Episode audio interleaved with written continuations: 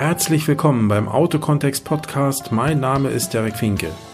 Hier geht es Woche für Woche um Themen wie Strategie, Marketing, Werbung, Trends oder auch Digitalisierung in der Automobilbranche. Vielen Dank, dass ihr dabei seid und euch die Zeit nehmt. Ich freue mich auf euch und lasst uns einfach anfangen.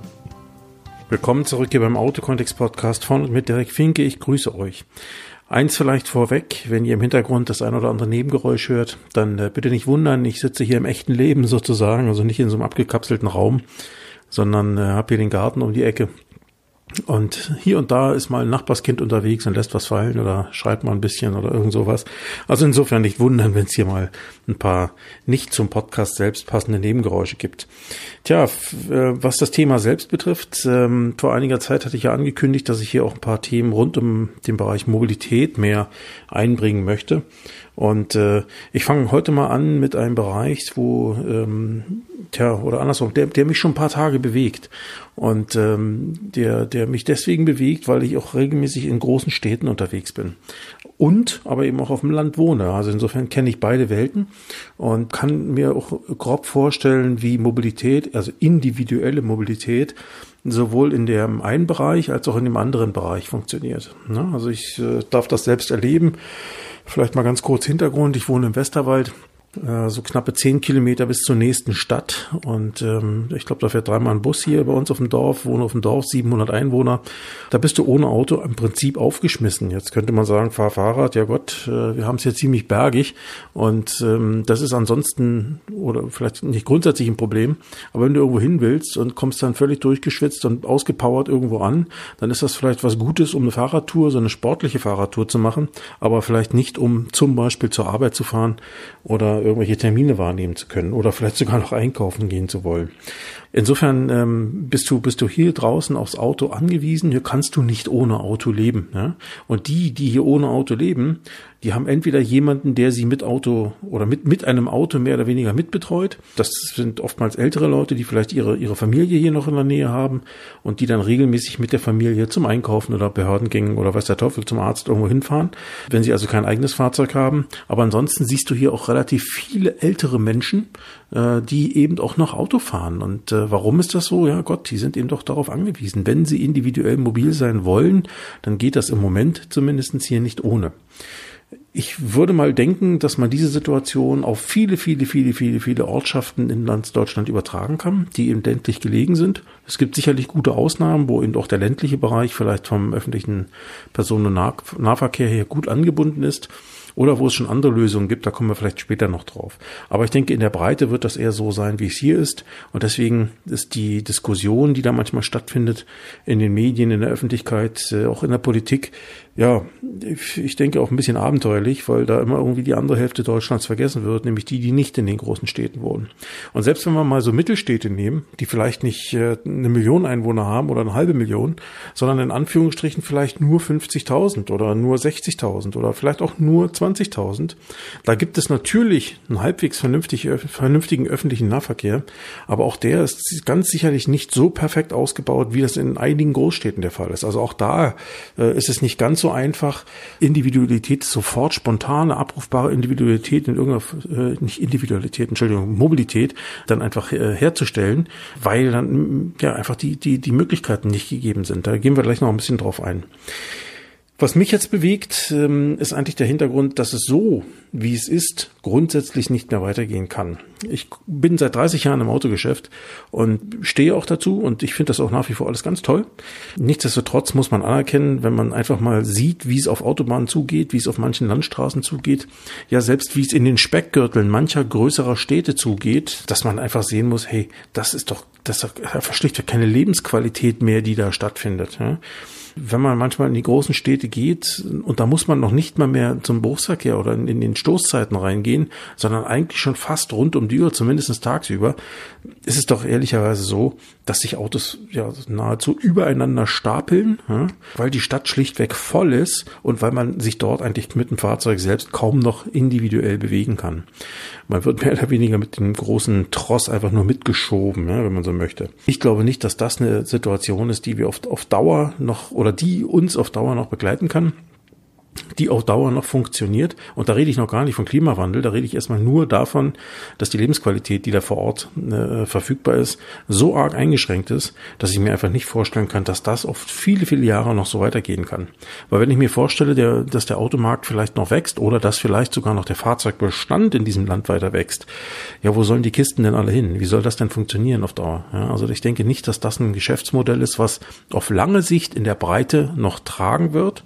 Ich glaube, es braucht auch neue Lösungen. Äh, ich denke, es gibt auch schon viele neue Lösungen, die aber eben heute mehr oder weniger noch so alle für sich stehen. Und was es da braucht, ist sicherlich eine Kombination aus diesen vielen verschiedenen Lösungen, die den Betroffenen, also denjenigen, die individuelle Mobilität haben wollen, am Ende auch die Möglichkeit gibt zu wählen, was ist in meiner jetzigen Situation die für mich geeignetste Variante, die ich nutzen kann. Also Verkehrskollaps ist für mich schon in erster Linie das Thema, weil, wie gesagt, äh, wenn man sich das manchmal ansieht, das ist einfach, äh, einfach nicht mehr schön. Ja, und diese Mal am Ende passen einfach schlichtweg nicht mehr Autos rein, ja. Also da ist einfach nicht mehr Platz. Und wenn ich mir dann überlege, dass du in einigen Städten äh, dann eben doch noch an der ähm, Belastungsgrenze bist, ja, nicht nur was die, was die Menge des Verkehrs an sich betrifft, sondern eben auch was zum Beispiel Dinge wie Feinstaub, CO2, äh, NOx oder Lärm ja, am Ende betrifft, äh, vom Platz für das Fahren und fürs Parken erst recht mal abgesehen, ja, da, da sind wir in einigen Bereichen schon so arg an der Grenze, dass man sich überlegen muss, hey, wollen wir das eigentlich wirklich noch? Ja? Ist das wirklich noch das, was man, was man als Lebensqualität bezeichnen kann, auch in der Stadt? Und ich ich persönlich bin davon überzeugt, dass es das nicht ist ähm, und dass es deswegen auch neue Lösungen braucht, neue Ideen braucht, andere Ansätze braucht, als so massiv nur noch aufs Auto zu setzen. Ne? Das heißt nicht, dass das Auto morgen plötzlich weg ist oder dass es gänzlich verschwinden wird. Das glaube ich nicht. Äh, wir werden noch viele Jahre mit dem Auto leben und in Anführungsstrichen auch müssen weil es zwangsläufig in vielen Situationen gar keine andere Lösung gibt, die mal ebenso aus dem Hut gezaubert werden kann. Aber ich glaube, wir müssen eben auch anfangen, darüber nachzudenken, was kann man da jetzt wirklich tun und nicht nur nachdenken, sondern wir müssen erste Lösungen wirklich aktiv unterstützen und auch schaffen. In allen Bereichen, in der Stadt, aber eben auch auf dem Land. Eine zweite These, die ich mal auf, also die erste These war so, wie es ist, kann es aus meiner Sicht nicht weitergehen. Ja, das war der eine Bereich. Ja, und äh, ihr habt, habt auch wahrgenommen, wie gesagt, von Klimaschutz habe ich noch gar nicht gesprochen, ähm, zumindest nicht inhaltlich. Das ist, kommt ja noch dazu, dass wir eben doch noch gesellschaftliche Trends haben. Ja? Aber da kommen wir gleich nochmal drauf. Ein zweiter Punkt, der sich eben auch aus dem ersten heraus ergibt, ist, dass ich davon überzeugt bin, dass Elektromobilität allein nicht die Lösung sein wird. Das heißt, äh, wenn ich mir überlege, all die Verbrenner oder den Großteil der Verbrenner einfach nur durch Elektrofahrzeuge zu ersetzen, und ansonsten nichts zu verändern, das schafft eben keine Lösung. Dann ist es vielleicht ein bisschen leiser in der Stadt, ja, weil die Fahrzeuge eben weniger, weniger Krach machen. Und ich habe vielleicht auch weniger Abgase. Ja, also damit habe ich vielleicht innerhalb der Städte vielleicht weniger CO2, NOx äh, Belastungen, die da, die da stattfinden. Vielleicht auch etwas weniger Feinstaub, nämlich der, der einfach motorindiziert ist.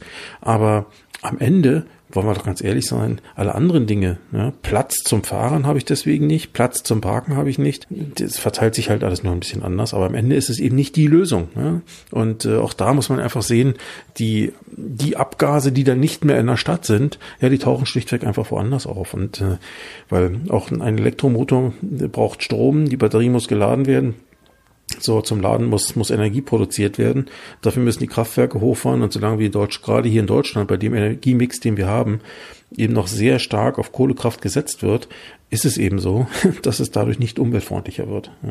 Also auch das muss man sehen. Ich glaube nicht, dass das auf Dauer die Lösung ist. Es ist ein Teil, es wird ein Teil der Dinge lösen, aber bei weitem nicht alles. Der dritte Punkt, ich glaube, dass sich individuelle Mobilität in Zukunft einfach anders definieren muss und wird. Äh, heute ist es so, denkt man an individuelle Mobilität, denkt man unweigerlich sofort ans Auto. Also das deutschen liebstes Kind, das ist dieser Spruch, ist ja nun, kommt ja nicht von irgendwoher deswegen glaube ich einfach, äh, dass das auf Dauer auch nicht geht. Und aus den erstgenannten Punkten schon ergibt sich das hier. Ich glaube, dass die Akzeptanz sowohl bei den jetzt schon nachwachsenden Generationen als auch bei denen, die heute noch Autobesitzer sind, einfach schlichtweg schwinden wird. Also wenn ich mal mich selber nehme, nicht, ne, ich würde mich jetzt nicht als als den Vertreter für eine bestimmte Gruppe von Menschen sehen, aber ich bin äh, seit erstens in der Branche, ich bin also sowieso vorbelastet. Ich bin mit dem Auto groß geworden. Ähm, ich wusste mit fünf oder vier oder drei Jahren schon, dass ich unbedingt mit Autos was machen muss und dabei ist es auch geblieben. Also insofern, ich habe ja auch was übrig für das vierrädrige Ding, ja, so ist es ja nicht. Nur ich muss ehrlich sagen, ähm, ich fahre irgendwo zwischen 50 und 80.000 Kilometer Autos im Jahr oder bin in den letzten Jahren so viel gefahren.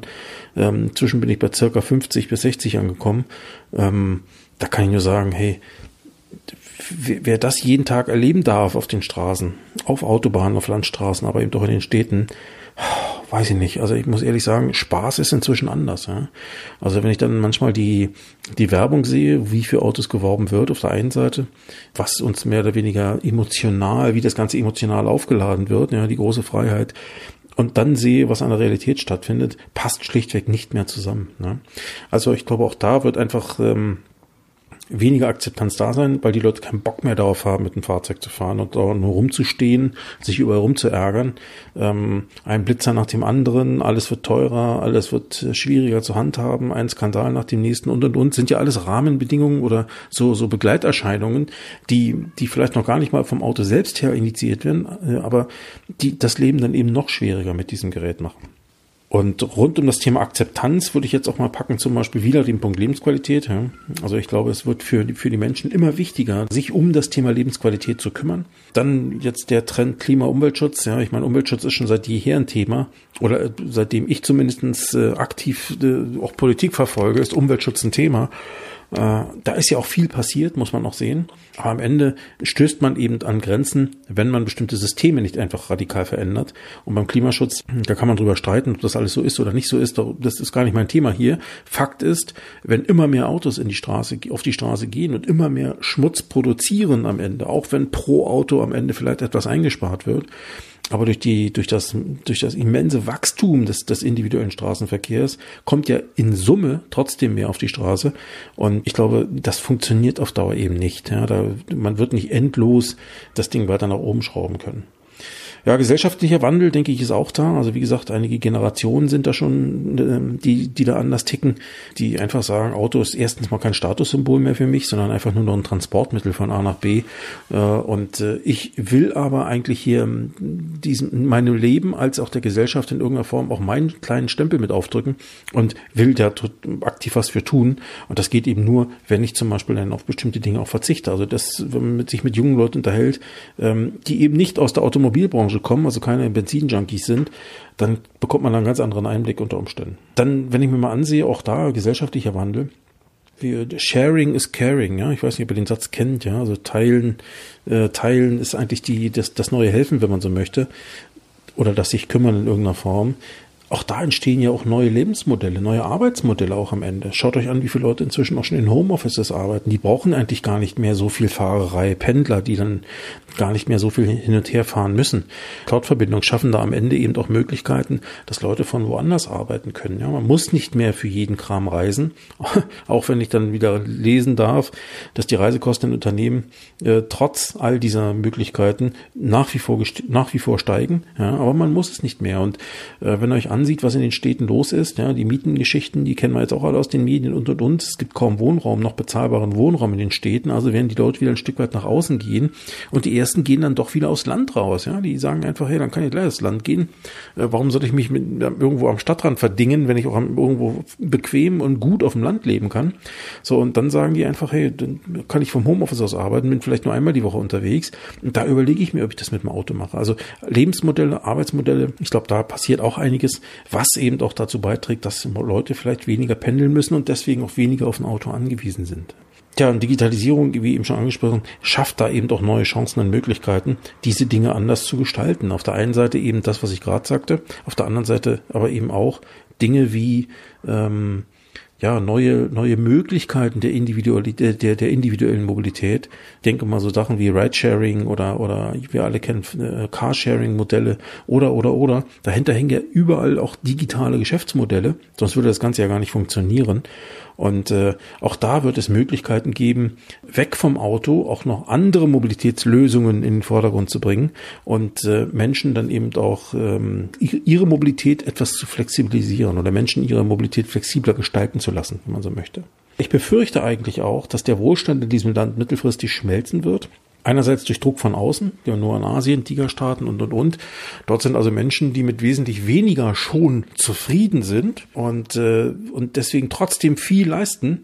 Und ich glaube, wir haben hier, wenn man sich, wenn man sich mal umsieht hier in diesem Land, wir haben hier ein unheimlich hohes Niveau. Also viele, viele, viele, viele verwöhnte Menschen, muss man einfach mal so sagen.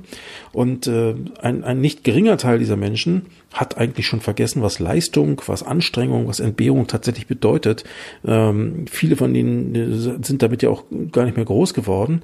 Das will ich jetzt Gott, Gottes Willen nicht als Negativbeispiel nehmen, aber man muss einfach sehen, dass auch das natürlich Voraussetzung dafür ist, dass weniger Wohlstand geschaffen wird. Menschen sind einfach nicht mehr bereit, auf Deutsch gesagt, die extra Meile zu gehen. Und das macht die Sache nicht einfacher. Also auch da wird der Wohlstand wird, wird, wird mittelfristig schmelzen. Und am Ende heißt das, äh, schaut euch die Generation Praktikum an, die wir heute schon überall haben. Die können ihr Geld immer nur einmal ausgeben. Also ähm, die, die, die sehr, sehr viele kurzfristige, vielleicht höchstens mittelfristige Arbeitsverhältnisse, limitierte Arbeitsverhältnisse, die wir da haben. Viele, die, die zwei, drei Jobs inzwischen haben, um, um sich über Wasser zu halten. Und ich glaube, das drückt eben auf den Wohlstand und heißt weniger Wohlstand, heißt am Ende weniger äh, finanzielle Mittel, die zur Verfügung sind. Die Leute müssen sich auch überlegen, wofür geben sie ihr Geld aus. Und ich glaube, da werden äh, gerade bei den, bei den jungen Generationen, die jetzt mehr und mehr in die Aufklärung kommen, denen wird schon bewusst, dass äh, sie ihr Geld vielleicht weniger in Konsum äh, oder mit Konsum verschwenden und stattdessen lieber mittel- und langfristig in ihre finanzielle Stabilität, aber auch in ihre zum Beispiel Altersabsicherung investieren müssen und deswegen auch weniger freie Mittel zur Verfügung haben, die sie zum Beispiel in ein Auto stecken können. Ja, muss man auch sehen. Also ich bin davon überzeugt, dass wir da eine Entwicklung haben. Die ist vielleicht noch kein, noch nicht massenhaft in irgendeiner Form zu sehen, aber ich glaube, sie ist da. Ja. Anderer Punkt ist die hohe Staatsverschuldung und ähm, ein Mangel an Ausgabendisziplin, den wir hier in diesem Land vor allen Dingen extrem haben. Und überlege, wir haben so viele gute Jahre jetzt gehabt, ja, zehn Jahre brummt hier die Wirtschaft.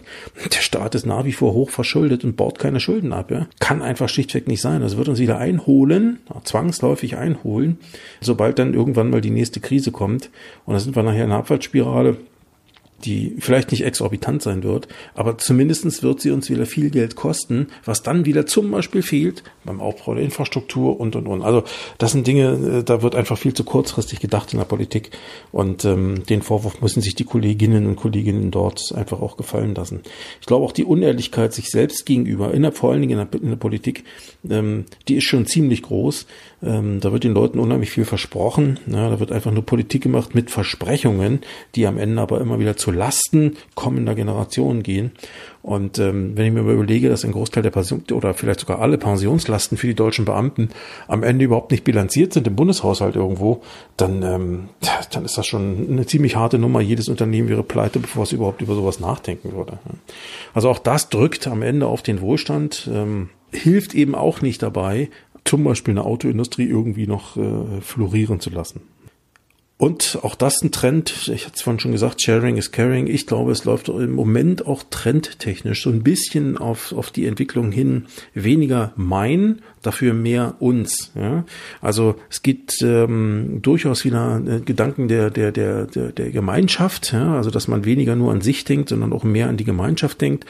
Das kann man alles gut und schlecht finden. Ich denke, gerade in Bezug auf Mobilität finde ich das gar nicht so schlecht. Ja, ich finde es eigentlich eher gut, denn ähm, über den Weg wird zum Beispiel auch der, der öffentliche Personennahverkehr gestärkt. Weil äh, wenn es heißt, ähm, das Auto an sich wird unsere Probleme allein nicht lösen, dann braucht es natürlich auch einen stärkeren öffentlichen Personennahverkehr. Ja? Stärker heißt, da kommen wir gleich noch drauf, dass dieser Verkehr eben flexibler ist und, und auch für mehr Menschen erreichbar am Ende. Fakt ist aber auch, diese, der ganze Wandel, der hier gerade so stattfindet, ob das getrieben ist durch Digitalisierung oder durch irgendwelche gesellschaftlichen Trends, der läuft ja für jeden Menschen in anderer Geschwindigkeit ab. Ne? Also ich könnte mir vorstellen, in manchen Städten empfinden Menschen diesen Wandel als deutlich schneller als auf dem Land zum Beispiel. Und auch selbst in den Städten haben die Leute da, empfinden sie es unterschiedlich oder auf dem Land. Aber ich glaube, grundsätzlich muss man einfach sehen, die Menschen nehmen das Ganze unterschiedlich schnell wahr, äh, empfinden es verschieden.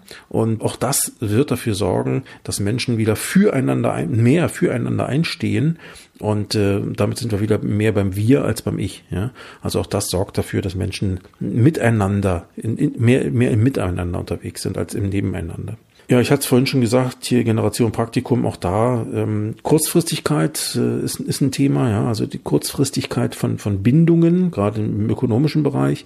Die Studenten oder die, die Berufsabgänger, die sich vielleicht noch für eine 60 oder 72 Monatsfinanzierung entscheiden, ich kann mir nicht vorstellen, dass dieser Trend irgendwo anhält und nach oben geht, weil die wissen gar nicht, ob sie sich das Ding heute, morgen und übermorgen noch leisten können. Und deswegen glaube ich, ist da auch viel mehr Kurzfristigkeit ein Thema. Autoabos kommen damit natürlich zwangsläufig ins Sichtfeld und äh, werden dadurch natürlich auch ihre Berechtigung haben. Aber auch da meine, mein Ansinnen oder das, wo ich immer einen Finger hebe und sage, hey, so toll wie das alles ist, mehr Autovermietung, mehr Carsharing, äh, mehr Autoabos und so weiter, alles toll, ja, vor allen Dingen von der Kundenseite her. Allerdings muss man auf der Anbieterseite einfach sehen, so ein Geschäft rechnet sich erst dann, wenn der Wagen der da ständig im Abo ist oder ständig geshared wird, irgendwann mal zu einem Wert X verkauft werden kann. Also ich habe noch keine Autovermietung erlebt, die ihre Fahrzeuge auf Null abschreibt. Hm? Kenne ich nicht. Ist am Ende auch gar kein Rechenmodell, weil die Unterhaltskosten viel zu hoch sind. Autovermietung oder überhaupt äh, solche, solche kurzfristigen Angebotsmodelle hier, wie Autoabos und Autovermietung und Carsharing, leben normalerweise davon, dass Fahrzeuge im relativ kurzen Tonus gewechselt werden. Ja, davon lebt Autovermietung, weil mit jedem Auto gibt es neues Geld vom Hersteller, Werbekosten, Zuschüsse und so weiter. Und je länger so ein Auto in der Flotte ist, desto, desto, desto negativer wirkt sich das auf den, auf den Business Case aus. Und ich kann mir nicht vorstellen, dass das auf Dauer funktioniert. Und wenn am Ende äh, eine Gesellschaft sich viel mehr in diese Kurzfristigkeit hineinentwickelt und weniger Freude daran hat, Fahrzeuge längerfristig zu nutzen, ja, also wenn das ein Trend wäre, dann ist immer die Frage, wer soll die Kisten denn dann kaufen, ne, wenn die ein Jahr alt sind oder wann auch immer. Weil da reden wir immer noch über Wertgegenstände, die ja nicht mehr plötzlich für fünf Euro zu haben sind.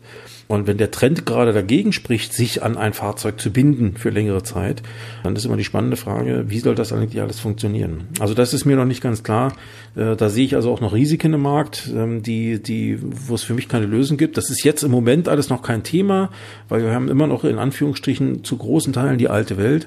Und ja, da funktioniert das Geschäftsmodell eben, ja. Aber wenn das dann wirklich mal so sich wirklich in die Breite mehr durchsetzt, also wenn, wenn, wenn signifikante Mengen an Fahrzeugen, Volumina an Fahrzeugen wirklich für solche kurzfristigen Nutzungsmodelle in den Markt kommen, dann ist die spannende Frage, wie wirkt sich das auf den Gebrauchtmarkt aus? Und wenn der natürlich durch massenhafte Angebote nach unten gedrückt wird, weil die, weil die Werte dann fallen, dann hat das auch Auswirkungen auf andere. Und das wird schon spannend, ja. Also da sehe ich eben auch noch ein großes Geld, eine große Gefahr der Geldvernichtung am Ende. Tja, und dann würde ich noch sagen, in dem Bereich auch mit weniger meinen, jedoch mehr äh, uns. Wirtschaftlichkeit definiert sich, äh, ich glaube, inzwischen auch nicht nur ökonomisch, sondern eben auch mehr und mehr ökologisch. Also der Gedanke Klimaschutz, Umweltschutz und so weiter, der rückt auch mehr und mehr in den Mittelpunkt. Weniger, weil die Leute jetzt alle grün werden, ja, sondern ich glaube eher, weil die Leute eben doch verstehen, dass das ein Thema ist, was uns alle betrifft dass das ein Thema ist, um das man sich auch selbst wirklich aktiv kümmern muss. Und ich glaube, da rücken mehr und mehr Leute in die, in die, in die Situation, dass sie eben doch mehr bewusste Entscheidungen treffen äh, und das eben nicht nur aus rein wirtschaftlicher Sicht sehen, sondern eben auch aus äh, dem Gesichtspunkt des Umweltschutzes. Also ähm, das sind für mich alles so Themen, die ich jetzt mal zusammengefasst habe, die am Ende dafür sorgen werden, aus meiner Sicht, dass es da eben auch einen Wandel geben wird. Ich habe keine Glaskugel, weiß nicht, wann das stattfinden wird, ne? Um Gottes Willen ich kann euch noch nicht mal logischerweise noch nicht mal genau sagen, dass es so kommen wird. Das ist jetzt aber meine Vorstellung, so wie ich, wenn ich mich mal hinsetze, Augen zumache und mir überlege, wie könnte sich das alles weiterentwickeln und warum vor allen Dingen, dann entsteht in meinem Kopf eben so eine Welt, wie ich sie jetzt einfach mal mitgeteilt habe. Deswegen glaube ich, ist jeder Autohändler, jedes heutige Autohaus gut beraten, sich Gedanken darüber zu machen, wie es sich angesichts solcher Herausforderungen in der Zukunft aufstellen will da wird es sicherlich Autohäuser geben, die noch relativ lange mit dem bisherigen Geschäftsmodell arbeiten können. Aber ich denke, es wird auch Autohäuser geben, die nicht mehr so lange mit diesem Modell arbeiten können, sondern sich eben äh, viel früher damit beschäftigen müssen, welche anderen, neuen vielleicht, aber vor allen Dingen auch anderen Arten von Dienstleistungen oder Produkten sie ihren Kunden anbieten können oder müssen, um rund um das Thema individuelle Mobilität im Geschäft zu bleiben. Wenn ich mir überlege, was gibt es denn für Lösungsansätze, um zum Beispiel das Thema individuelle Mobilität einfach nach vorne zu treiben? Und ich hatte es hier an, an anderer Stelle schon mal gesagt, ich glaube beim vorletzten Podcast oder so, dass ich glaube, dass das Autohaus oder dass das heutige Autohaus, was ja sehr stark auf das Handeln von Fahrzeugen und das Reparieren von Fahrzeugen fokussiert ist, dass das Autohaus sich mehr und mehr auch in den Dienstleistungsbereich weiterentwickelt und sich zum Mobilitätsanbieter weiterentwickelt. Das heißt, für den einen vielleicht, er wird am Ende, er, sie wird vielleicht eine eigene Autovermietung aufmachen, ein eigenes Carsharing-Modell aufmachen können, müssen, könnte so sein was für den anderen wieder vielleicht gar keinen Sinn macht. Ja? Dann gibt's den einen, der wird sich unter Umständen wie, wie so eine Art Reisebüro auch damit beschäftigen, Kunden ähm, dabei zu unterstützen, individuell mobil zu sein. Ja? Also sie auch da, dabei zu beraten, Lösungen zu finden für ihre individuelle Mobilität. Also weg vom Auto ja, und dann einfach zu sagen, hey, was gibt's denn noch alles? Äh, das wie gesagt, ich habe es vorhin schon mal gesagt, es geht nicht darum zu sagen, das Auto wird es nicht mehr geben. Aber ich glaube, es wird eben immer mehr ringsherum geben und die Menschen brauchen diese Flexibilität ähm, und äh, werden über den Weg dann einfach ähm, auch verschiedene Mobilitätsarten oder Bewegungs-, Fortbewegungsarten miteinander kombinieren wollen und auch müssen, weil es gar nicht anders geht. Ja. Also wenn ich mal ein Beispiel nehme, was, was könnten Städte, welche Ideen könnten Städte und Gemeinden kommen? Und ähm, das, oh Wunder, ist ja nun jetzt auch nicht neu, aber man muss es sich einfach nochmal bewusst machen. Es gibt ja Länder, in denen über Fahrverbote nicht ganz so emotional diskutiert wird wie hier. Ja? Ähm, wenn wir hier das Thema Fahrverbote haben, dann denkst du ja jedes Mal, hier irgendwie bricht die Welt zusammen, ja, und ab morgen geht nichts mehr. Und äh, da gibt es andere Länder, in denen das eher normal ist, ja. Und selbst selbst auch, auch, auch Orte und Städte, in denen es trotzdem Autos gibt, ja. Wenn ich mir Turin ansehe in Italien, da gibt es sowas in London, ja, da gibt es das auch. Gut, die haben keine Autoindustrie da, jetzt zumindest nicht in der Stadt, aber Nichtsdestotrotz, auch da braucht man natürlich viel Mobilität, aber man muss sich überlegen, wie geht man damit um. Deswegen, also ich glaube, dass immer mehr Städte, auch mittelgroße Städte, anfangen werden ähm, zu regulieren. Ne? Die werden also in, den, in die Freiheit der, der die individuellen Fortbewegung hineingreifen das können die machen, zum Beispiel durch Zufahrtsbeschränkungen, Beispiel London, ja, wenn ich das mal so sehe. Oder eben auch Beispiel, wie wir es hier haben mit den Umweltzonen, ne, die gibt's ja hier auch schon. Aber ich könnte mir vorstellen, dass man da wirklich aktiv rangeht und sagt, äh, entweder Nehmt ein Beispiel China, Peking oder so, ja, wo an ein, einigen Tagen nur gerade Nummernschilder fahren dürfen, an anderen nur die ungeraden. Ähm, das könnte man machen. Warum soll es das hier nicht auch geben? Äh, oder man geht einfach hin und ähm, äh, geht nach, nach, nach Abgasstufen, nach Umweltklassen, nach Fahrzeuggrößen und, und da gibt es ja viele verschiedene Möglichkeiten, nach denen man eben Zugriff, Zufahrtsbeschränkungen erlassen kann. Ich glaube aber, dass die Städte da ähm, einfach handeln werden. Ja? Immer mehr Städte werden handeln.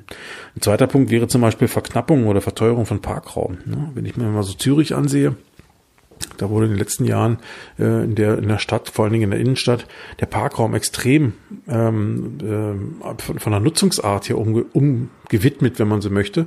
Da gibt es also sowohl Anwohnerparkplätze als auch Besucherparkplätze. Und wehe dem, du stehst mit als Besucher irgendwo auf dem Anwohnerparkplatz. Ja? Der Anwohner muss dafür viel Geld zahlen, du als Besucher allerdings auch, wenn man so möchte. Äh, da wird auch hart kontrolliert. Also insofern, ähm, da findet auch schon Regulation statt, Regulierung statt. Man kann nicht einfach irgendwo stehen und parken und dann geht man mal ebenso in die Stadt. Äh, Alternative wären dann Parkhäuser, die extrem teuer sind. Also von daher, da wird über den Preis reguliert nachher, also über die, über die Menge äh, einerseits, ne, über die Verknappung des Angebots an Parkraum und dann das, was noch übrig ist, da wird eben sehr stark zugeschlagen, so dass sich die Leute eben doch zum Beispiel dreimal überlegen, fahre ich in die Stadt mit dem Auto? Wenn ich da wohne, ist das vielleicht noch was anderes, ja. Aber selbst die da wohnen, überlegen sich, brauche ich überhaupt noch ein Auto? Lohnt sich das für mich, diese teuren Kosten, diese teuren Zusatzkosten überhaupt noch in Anspruch nehmen zu wollen? Also ähm, solche Dinge werden hier auch kommen dann äh, an, das ist auch Zürich zum Beispiel, Eingriff in die Verkehrsführung. Ähm, da wurden zum Beispiel ähm, äh, in der Innenstadt, äh, ich glaube es war Zürich, ähm, wurde, ich weiß nicht mehr, wann das war. Ob es auch noch so ist, kann ich gar nicht so sagen. Aber ich glaube, es war so, dass zum Beispiel links abbiegen verboten wurde an vielen, vielen Kreuzungen, so dass du immer wieder rechts abbiegen musstest. Und dann bist du ständig im Kreis gefahren oder musstest relativ große Umwege in Kauf nehmen. Ähm, und, äh, und dadurch waren die Kreuzungen natürlich voll, hat keinen Spaß gemacht. Auch das haben sich mehr und mehr Leute überlegt, will ich das noch haben? Ja, und äh, dann steigen die teilweise vom Auto in den Bus um oder in die Straßenbahn. Ne? Also auch das sind so Eingriffe in die Verkehrsführung, ja, die Autofahren verkomplizieren oder eben spaßärmer machen. Also auch das gibt es ja, ähm, haben wir hier in Deutschland ja auch, ne? wenn ich mir mal viele Städte und Gemeinden, die bauen dann irgendwelche ähm, so, eine, so eine Schwellen auf die Straße, wo du dann langsam drüber fahren musst oder engen praktisch Fahrbahnen ein, wenn du in Ortschaften hineinfährst. Ja, auch das sind Eingriffe in die Verkehrsführung, da weniger um Autofahrer zu verprellen, sondern grundsätzlich um sie zu, zwingen, langsamer hineinzufahren. Ähm, äh, aber hier gibt es eben doch durchaus andere Möglichkeiten. Ne? Dann äh, kann ich mir auch vorstellen, dass es eben in irgendeiner Form Anreize gibt für den Umstieg auf äh, umweltfreundlichere Mobilität. Ähm, das kann finanziell sein, ja, das können aber auch andere steuerliche Geschichten sein, da gibt es alle möglichen Varianten. Aber auch da, denke ich mal, ist noch bei weitem nicht alles ausgeschöpft und äh, da werden die, die Politiker sicherlich noch äh, etwas äh, flexibler werden und ein bisschen kreativer werden in dem Bereich. Aber ich will auch ganz deutlich sagen, all das kann man ja machen. Ja, das ist ja alles in Ordnung, wenn, wenn, wenn man über den Weg versucht, Lösungen äh, zu finden von, von, einer, von einer öffentlichen Hand her. Aber ich glaube, akzeptabel akzeptabel im Sinne von, es wird von den Menschen auch akzeptiert, ja, ähm, denke ich, ist das Ganze nur dann, wenn zeitgleich, mindestens zeitgleich, auch der öffentliche Nahverkehr tatsächlich einerseits ausgebaut wird, gestärkt wird und diese sogenannte Intermodalität dann einfach ähm, ja einfacher zu handhaben ist. Was ist Intermodalität? Das ist praktisch ein, ein Ineinandergreifen von verschiedenen Verkehrsträgern, von verschiedenen Verkehrssystemen. Also die Bahn kommt am Bahnhof X an und die Busse, die draußen stehen und dann zum Beispiel fahren, äh, weiterfahren in die, in die, in die, äh, äh, sonst wohin, in die Walachei oder weiß der Teufel wo, die sind fahrplantechnisch aufeinander abgestimmt. Ja, das ist Intermodalität. Oder dass zum Beispiel am Bahnhof dann eben auch ein Carsharing-Parkplatz ist oder eben auch ein, Fahrradsharing-Parkplatz ist. Ähm, dass diese Dinge so ineinander greifen, dass man eben auch, äh, ich sag mal, ohne großartige Umwege und ohne großartige zusätzliche Belastung verschiedene Verkehrssysteme auch äh, miteinander nutzen kann. Ja, das ist äh, zum Beispiel Intermodalität. Und ich glaube, ähm, das äh, wird auch kommen, dass das besser wird. Und es muss auch so sein, weil ansonsten funktionieren diese Systeme nicht. Ja, wer, wer also meint, man müsse nur die Bahn ausbauen und dann wird das schon alles, das wird auf Dauer nicht ausreichen. Ja, damit erschlägst du einen Teil äh, der der der Probleme und schaffst dort Lösungen, aber für viele andere Menschen gibt es dann eben immer noch keine und deswegen kommt es nicht weiter. Ja, und wenn wir den, den öffentlichen, also ÖPNV einfach mal ansehen hier in Deutschland, ähm, so übers ganze Land äh, gibt es ja sicherlich bessere und schlechtere Beispiele, aber ich glaube, ganz wichtig ist eine vernünftige Netzplanung, ja, dass man sich überlegt, wo müssen wir in irgendeiner Form wirklich äh, äh, zum Beispiel auch Kapazitäten schaffen, wo können wir sie vielleicht ein bisschen wegnehmen, wo müssen wir sie hintun. Ähm, dann glaube ich gerade im ÖPNV ganz wichtig eine höhere Taktung. Äh, das ist in einigen größeren Städten, wenn ich so Berlin sehe, schon ganz gut gelöst. So ist, so ist denn dort fährt. Ja. Ähm, aber wenn ich mal aufs Land gehe, wie ich vorhin schon sagte, ich wohne auf dem Dorf, da fährt dreimal am Tag ein Bus. Ja, ja damit kannst du nichts machen. Ne? Da, da wirst du keinen hinterm Ofen hervorlocken und sagen, ey, verzichte doch mal auf dein Auto. Ne? Das geht natürlich nicht. Ähm, dann aber auch das Thema Zuverlässigkeit. Da ist für mich die Bahn wieder ein Thema. Ich fahre jetzt in letzter Zeit auch immer wieder mal Bahn, weil sich auf bestimmten Strecken das einfach anbietet, weil man, weil man vielleicht genauso lange unterwegs ist, aber eigentlich deutlich stressfreier in mancherlei Hinsicht das eigentlich äh, schränkt schon ein, weil die Bahn ist chronisch unzuverlässig hier in Deutschland. Es fallen ständig Züge aus, dann kommen die Dinger umgekehrt, dann stehen am Bahnsteig Züge dran, die gar nicht kommen oder umgedreht. Es kommen Züge, die nicht dran stehen. Ähm, dann wechseln die mal eben noch schnell kurz vor der Angst den Bahnsteig. Äh, dann ist in den Zügen plötzlich ein Hänger kaputt und gesperrt und du kommst nicht durch. Dann geht im Sommer keine Klimaanlage und im Winter keine Heizung. Also ich meine, das sind ja alles Erlebnisse, die, die, die hört man, sieht man ja immer wieder mal. Nur wenn man es regelmäßig erlebt, also wenn man dann auf dieses Verkehrsmittel angewiesen ist, weil man sich bewusst dafür entschieden hat und das dann auf Dauer mitmachen soll, ja, also mal eine Zeit lang ist das vielleicht alles äh, mit einer gewissen Toleranzschwelle versehen, aber irgendwann ist die dann mal überschritten. Ja? Wenn du dann dauernd Termine verpasst und verschieben musst, irgendwann geht's dann nicht mehr, weil dann brauche ich das nicht. Ne? Dann kann ich auch weiter Auto fahren und im Stau stehen oder lieber gar keine Termine mehr machen, aber hilft eben nicht. Ne? Also von daher Zuverlässigkeit ist ein ganz wesentlicher Punkt.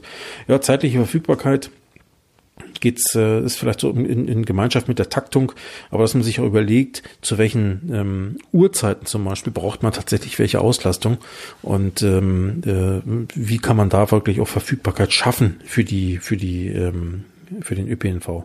Sauberkeit auch ein Thema. Ne? Also wollen wir ganz ehrlich sein, in schmuddeligen Zügen, Bahnen und Bussen hat auch keiner Lust mitzufahren. Also ein ganz wesentlicher Punkt. Ja? Es geht ja nicht nur darum, dass die Leute einfach transportiert werden müssen, sondern wir versuchen oder man versucht über den Weg, Leute aus ihrem liebsten Stück Auto, was sie immer selbst pflegen und hegen, rauszulocken, wegzulocken, wenn man so möchte, in einen anderen Verkehrsträger. Und wenn, wenn, wenn man dann empfangen wird mit Schmutz und Dreck und äh, tralala, ja, dann ist das eben nicht sonderlich attraktiv. Ne? Auch das Auge ist mit. Also da wollen wir ganz ehrlich sein. Das ist ja nicht nur ein Muss, sondern eben auch ein Wollen. Ne? Kundenorientierung, ganz wesentlicher Punkt. Also wer sich hier und da mal Busfahrer ansieht, ich nehme mal so Beispiel, ja, also ich habe, ich glaube letztes Jahr war das, vor zwei Jahren, weiß gar nicht mehr, da bin ich hier mal mit einem dieser drei Busse, die hier dreimal am Tag fahren, gefahren. Ich war der einzige Fahrgast in diesem Bus, ja, das ist nicht weiter dramatisch. Und dann habe ich im Bus, ich glaube, eine Schokokugel gegessen oder so. Und dann blaffte mich der Fahrer von vorne an, dass es hier im Bus untersagt sei zu essen. Boah, ich dachte, was will der denn jetzt von mir? Ja, aber so war's. Ja. Also, wenn der keine anderen Sorgen hat, dann weiß ich auch nicht. Ne? Also sind auch so Dinge, wo ich sage, hey, Kundenorientierung, vielleicht ein, bisschen flexibler Umgang, könnte man mal drüber reden ne? oder mal drüber nachdenken. Ähm, voll digitaler Zugang. Äh, bei der Bahn, denke ich, ist das schon ganz gut gelöst. Auch bei einigen ähm, Nahversorgungs- äh, oder Nahversorgungs-, äh, Nahverkehrsgeschichten, ähm, so Verkehrsverbünde, ähm, ist das auch schon ganz gut gelöst, ja, glaube ich. Aber ähm, es gibt eben noch viel äh, in der Richtung, wo es ja quasi gar keinen Zugang gibt, ja, wo man äh, nach Fahrplänen suchen muss und keine findet. Also auch hier sehe ich das immer wieder, wenn ich hier versuche, bei uns hier in der Region mal einen Busfahrplan zu finden. Er muss ja Glück haben, wenn du ihn findest. Ja, selbst Google findet den dann teilweise nicht. Ne? Gut, ähm, Bahn, klar, Netzausbau, ländliche Gebiete, da ist ja in den letzten Jahren sehr viel weggebaut, zurückgebaut worden, wie das so schön heißt. Da muss man sich auch überlegen, in welche Region muss die Bahn tatsächlich vorstoßen, noch mit einem eigenen, äh, mit eigenem Angebot. Ähm, und wo kann dann wiederum zum Beispiel Bus oder Straßenbahn oder was auch immer übernehmen. Ne? Ähm, die anderen Punkte, Pünktlichkeit, Zuverlässigkeit, Defekte und Ausfallhäufigkeit, habe ich vorhin schon angesprochen, gilt generell, aber eben hier bei der Bahn erlebt man es am häufigsten. Ähm, tja, ich würde auch vorschlagen, dass die Bahn ihre Nahverkehrskooperation, die sie zu großen Teilen ja schon hat, dass sie das weiter ausbaut, damit eben doch Dinge aufeinander abgestimmt sind. Ne? Und ähm, dass man unter Umständen auch über die Bahn-App bis fast ans Ziel durchbuchen kann. Ja? Also das wäre aus meiner Sicht der, der, der Idealzustand. Und ähm, ja, Förderung für Wettbewerb habe ich hier noch stehen. Das meint, dass äh, nicht nur auf der Schiene, da ist es ja ähm, naja, sagen wir mal nicht gang und gäbe, würde ich nicht sagen. Äh, aber Flixtrain ist zum Beispiel unterwegs, ja, und, und äh, hat eigene, also die Flixbus-Leute haben ja auch eigene Bahn.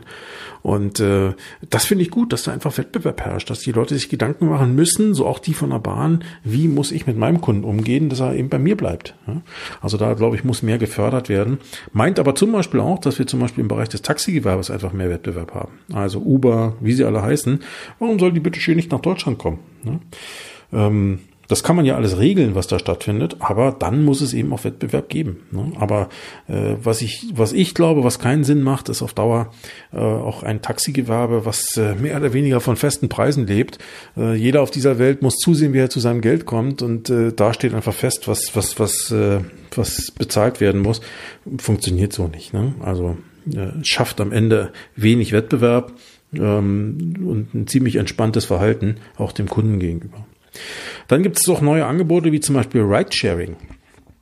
Ähm, prominentestes Beispiel, glaube ich, ist Moja, ist die Mobilitätsmarke von Volkswagen. Ähm, die testen im Moment in Hamburg das Konzept mit so Elektrobussen. Die haben also, ähm, ich glaube, auf Basis vom Volkswagen Crafter, meine ich, haben die, haben die spezielle Elektrobusse gebaut, die ähm, durch Hamburg pendeln. Und äh, Ridesharing ist so eine Mischung aus äh, Linienbus und Taxi, wenn man so will. Äh, das heißt, man kann über eine App äh, so einen Bus, wie einen Rufbus sozusagen, anfordern. Und, ähm, und da glaube ich, ähm, äh, dann kommt der Bus, holt einen ab. Man muss aber damit leben, dass man eben nicht auf direkten Ziel, äh, direkten Weg zum Ziel gefahren wird, wie beim Taxi zum Beispiel, sondern dass man immer noch so Stationen mit anfährt, wo man Leute mit aufgrabelt. Ähm, und äh, ist auch preislich irgendwo zwischen Bus und Taxi angesiedelt. Äh, man ist schneller als mit dem Bus, aber etwas langsamer als mit dem Taxi. Dafür ist man wieder günstiger als mit dem Taxi, ja, aber eben doch teurer als mit dem Bus. Das ist halt so. Aber auch das ein flexibles Konzept äh, und ich finde gut, dass es solche Dinge hier inzwischen gibt. Ja. Carsharing, äh, ich glaube, das ist ja eines der in Anführungsstrichen schon ältesten Modelle, was wir inzwischen haben. Äh, Car2Go, inzwischen ja äh, aufgegangen in der Kooperation mit, äh, mit dem BMW-Ableger, die äh, ja, in einigen Städten schon reine Elektroflotten haben. Ich würde zum Beispiel, auch wäre, wäre ich Politik, ja, wäre ich Politik, ich würde zum Beispiel sagen, Carsharing darf in Städten nur noch E-Fahrzeuge zulassen, na, damit man da zumindest schon mal diesen diese Fahrzeuggattung ähm, auf andere Füße stellt. Und dafür muss die Stadt natürlich dann dabei Unterstützung leisten, die, die Ladeinfrastruktur an den entsprechenden Haltepunkten in irgendeiner Form mit auszubauen oder zu fördern. Und ähm, ja, und gerade beim Free Floating, also da, wo ich mein Auto innerhalb von Stadtgrenzen irgendwo hinstellen kann, dann eben auch zum Beispiel die kostenlosen Parkplätze mit zu fördern. Das ich denke, ich, ist, ist ja in einigen Städten, in vielen Städten schon so, aber ich glaube, das muss dann eben auch der Standard sein. Ja. Ja, und wenn ich mir dann noch weiter überlege, was es noch so gibt, dann reden wir über Fahrzeugsharing, äh, Entschuldigung, Fahrradsharing, also Bikesharing, äh, im Regelfall auch E-Bikes heutzutage. Dann, äh, was jetzt gerade kommt, sind die, die Scooter, die Elektroscooter, also die kleinen Roller, mit denen man durch die Stadt kam. Äh, auch da gibt's ja inzwischen äh, Sharing-Modelle. Und ich glaube, diese ganzen Dinge haben alle ihre Berechtigung. Ja? Also ähm, das sind eben nicht nur Spielzeuge für Touristen, sondern ich glaube, man kann damit eben auch einiges machen. Also ich kenne zum Beispiel einen Unternehmensberater, mit dem habe ich neulich ähm, äh, mich mal telefonisch ein bisschen ausgetauscht. Der sagt mir, weißt du, ich habe erstens mal, ich fahre durch Deutschland nicht mit einer teuren Limousine, sondern mit einem Wohnmobil, mit einem Reisemobil. Das ist praktisch mein Dienstwagen. So, erstens bin ich dadurch unabhängig von Hotels, äh, habe mehr oder weniger mein Zuhause auf vier Rädern, ja, meine, meine vier Wände, wenn man so möchte.